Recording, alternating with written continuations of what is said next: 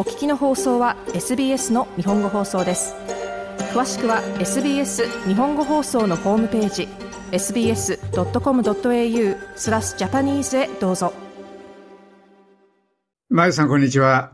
こんにちは。よろしくお願いいたします。はい、えー、ここのところちょっと野菜をずっと紹介していただいてますけども今晩も野菜の紹介できますか？そうですね。あの、ちょっと今回は、日本であの、なかなか見慣れないお野菜。でも日本人が食べると、皆さんすごくもう、あの、食卓にリピートしてしまう野菜を紹介したいなと思っているんですけれども。そんな美味しいのが残ってたんですね。ありますね。長尾さんは逆に何か気になる野菜はありますか？ええ、あの、気になるっていうことではないんですけども、ニンニクの芽ってありますよね。はい、あります。はい。それなんか私、あの、レシピを教えていただいた後にですね、スーパーで探したんですけど、なかったんですよ。で、結局、あの、アジア食料品店にあったんですけど。はい。あの、あれですね。以前ちょっとやった豚肉の黒トーチの炒めレシピですね。はい。はい、美味しいですね、あれも。美味しいです。あれはもう、この SBS を聞いてくださっている皆様、結構皆さんリピートしてくださっているみたいで、レシピも。ははは。はい。あの、黒トーチがまた美味しかったので。そうですね。あれだけでも本当に酒のおつまみになりますね。なんかに、きゅうりかなんかにポットかけても美味しいですね。そうですね。はい。でも、ニンニクの芽は、はい。あの、スーパーにはね、売っていないんですけれども、マーケットには結構もう年中売っている野菜の一つかなと思いますね。ああ。はい。まあ今日は、あの、中でも、まあ年中売っている野菜もあれば、ちょっと春先にしか売っていないお野菜なんかもあるのですけれども、まあ前回ちょっと引き続き、あの、チャイニーズ名と英語名、まあどういうふうに言うかっていうのも合わせてお伝えするので、まあ皆さんも多分困らないですし、自信を持って買えると思います。はい。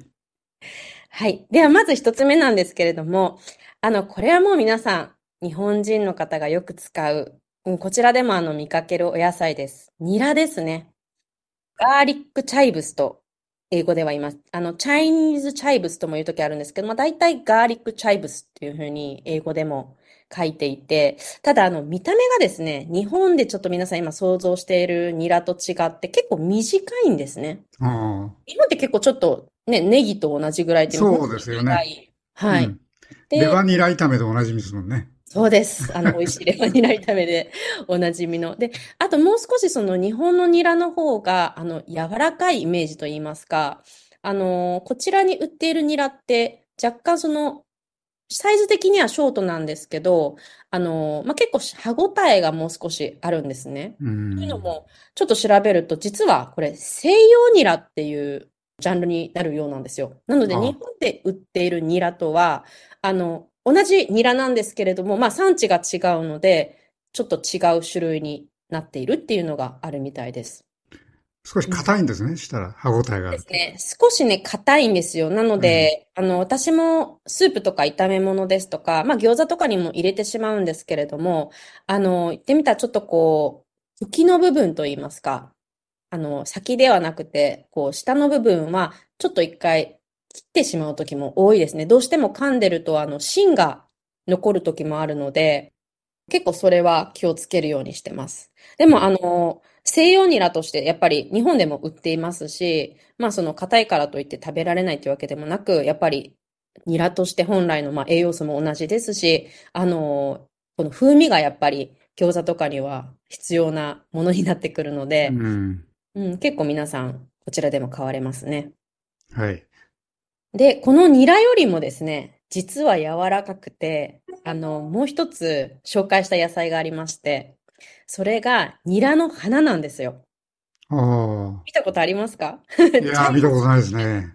チャイブスフラワーっていう風に大体書いてありまして、あの、まあ、今言ってたニラあるんですけど、若干そのニラよりも、もう少し伸びたもう少し長いニラなんですけど、先っぽにあの必ず白い花のつぼみがついているんですね。うん、でこれがまあ特徴なんですけど、まあ、つぼみがついているということは年中っているわけではなく、大体春先にしか売られていないんですけれども、あの、チャイブスフラワーっていうふうに書いてありまして、大体これ売っているのが、あの、アジアングロッサリーショップですとか、マーケットですとか、やっぱりアジア人、まあ、チャイニーズ系の方々が行くマーケットに行くと、春先には必ず売っています。うん。チャイブがこう伸びて花が咲くんですか？そうですね。まさにそうです。で、その後に、そのつぼみから白い花が咲くっていう風な感じなんですけど、その花が咲く前に摘み取られたのがチャイブスフラワーなんですよ。うん。これすごく、なんでおすすめかっていうと、柔らかいんです。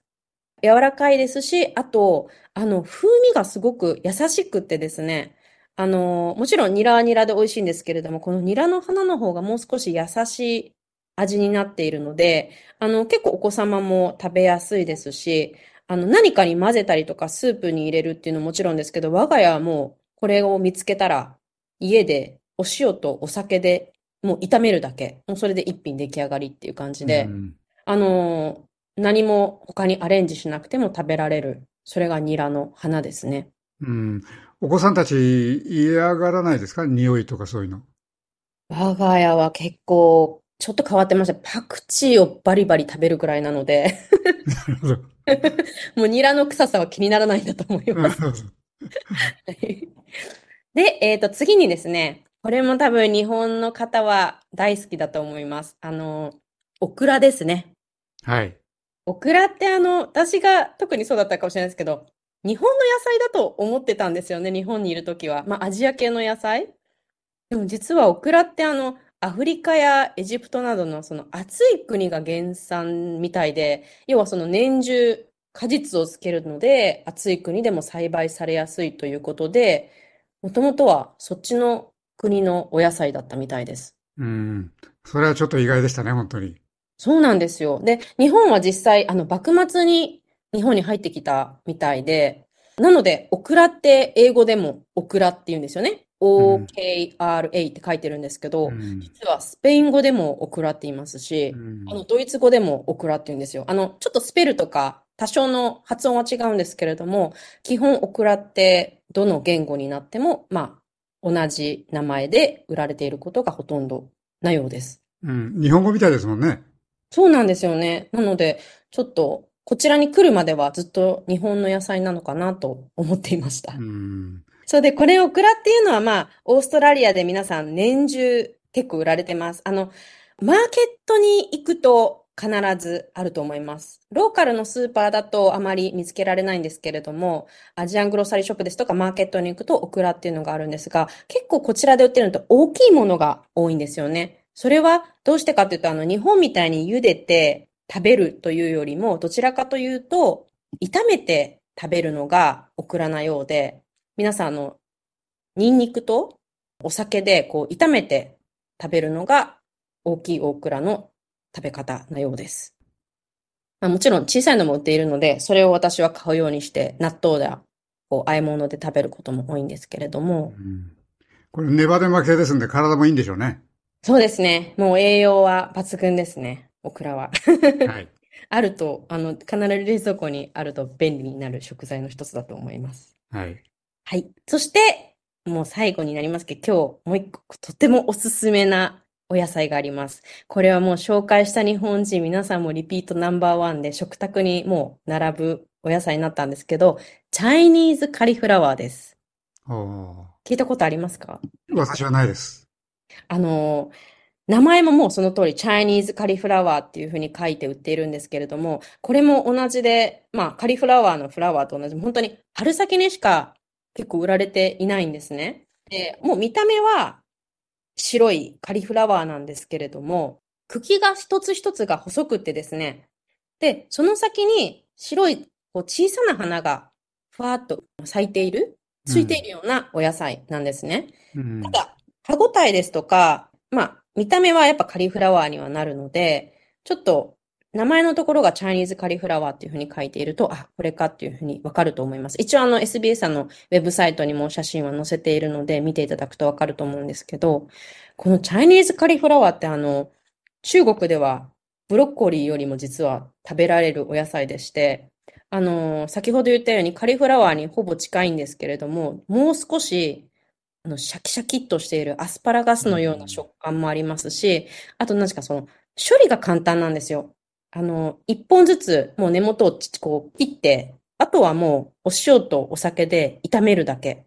もう柔らかくて甘みのあるカリフラワーなので、ちょっとこう、ゴワゴワっとした皆さんイメージがあると思うんですけど、全くそんなのではなく、本当にアスパラガスと、まあ、カリフラワーの間くらいのお野菜で持っているといいと思います。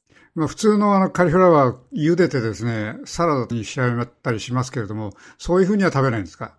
そうですね。あの、もちろん茹でて食べることもできるんですけれども、どちらかというと、これは炒めて食べるお野菜でして、あの、実際に中国とか台湾に行くと、これを油揚げですとか、きくらげですとか、なんかいろんなお野菜も他入れて、お醤油とみりんで甘辛炒めにして食べることも多いんですね。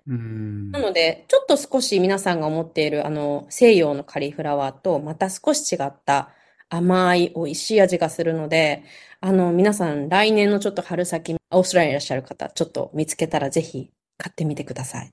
なるほど。なんとなく日本食に合いそうですね。